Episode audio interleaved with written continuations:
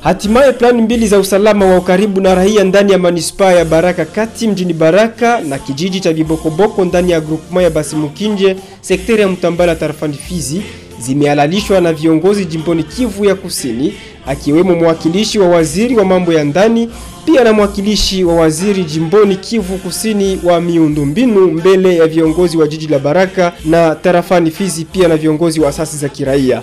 Ni shirika la SVH ndilo limesaidia kukusanisha viongozi hao mjini Baraka siku ya pili tarehe 18 Julai mwaka huu katika hali ya kutekeleza mradi Tunaweza.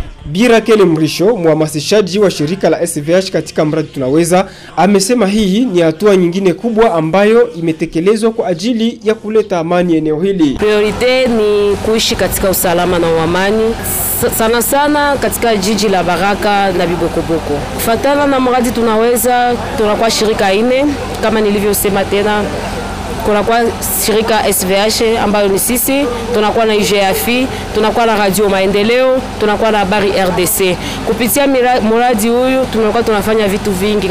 IGFI ilitengeneza barabara toka Monge Monge mpaka ya Bibokoboko ingali na kilometre za kuonekana, pamoja na SVH. SVH imefanya mini dialogue, imefanya uh, dialogue uh, tribune d'expression populaire, ikafanya dialogue de femmes de Bibokoboko et de Baraka, na hapa hivi tuko natarajia kufanya dialogue intercommunautaire, tutaketisha wakaaji wa Bibokoboko na Baraka ili tutafute amani na kupitia radio Maendeleo na habari RDC imetusaidia kugawa hii taarifa, kugawa habari ya amani na usalama katika tarafa tarafani Fizi. Walioshiriki nao pia walionyesha hisia na nia zao za kushinikiza kutekelezwa kwa plani hizo licha ya vigezo na magumu mbalimbali ziliyoko katika eneo hili. Kile ambacho wametuomba wakuu viongozi wa kijeshi hata wa polisi wamesema kwamba tuwasaidie kuwa tunadenonse, tunataja wahalifu ambao wanakuja wanaingia miongoni mwetu, wanajificha katika kartie zetu,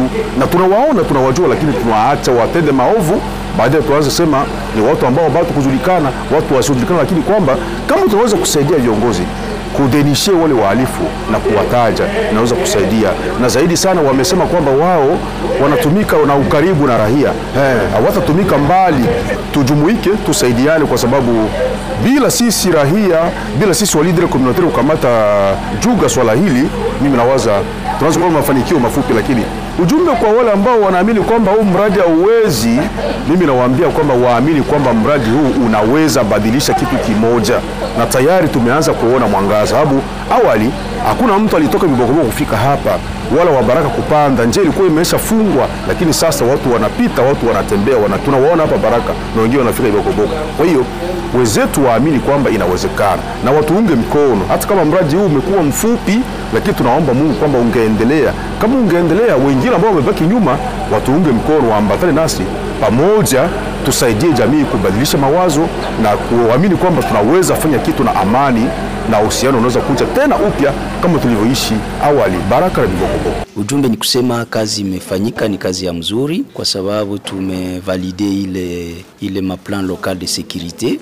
eh, ambayo i, i, i, ina inakuwa amo mipango yenye inalingana na competence za conseil local de securite de proximite na forum de village, na hiyo ni, ni kazi nzuri kwa sababu inapatia wa sisi wakaaji viongozi wa mahali matiere ya kuanzia yako kazi, lakini e, sisi kunivu ya NDC tunasema kazi haikumalizika kwa sababu kuko mambo ambayo haikukuwa integre mu plan d'action tout simplement parce que haiko mu competence ya autorité locale. Tuko par exemple na question ya silaha ambazo zinatapakaa mikononi mwa, mwa wa civil. Tuko na question ya mm, mambo ya stati actuelle ya magrupu za arme yenye haijulikani vizuri, na tuko na question ya mizozo ya utawala na eh, ya kiasili. Haya mambo tumesema ya kwamba ni lazima yafanyiwe kazi kwenye ngazi zingine sawa vile ngazi ya province na ngazi ya national, na ndio maana tunasema tutaangalia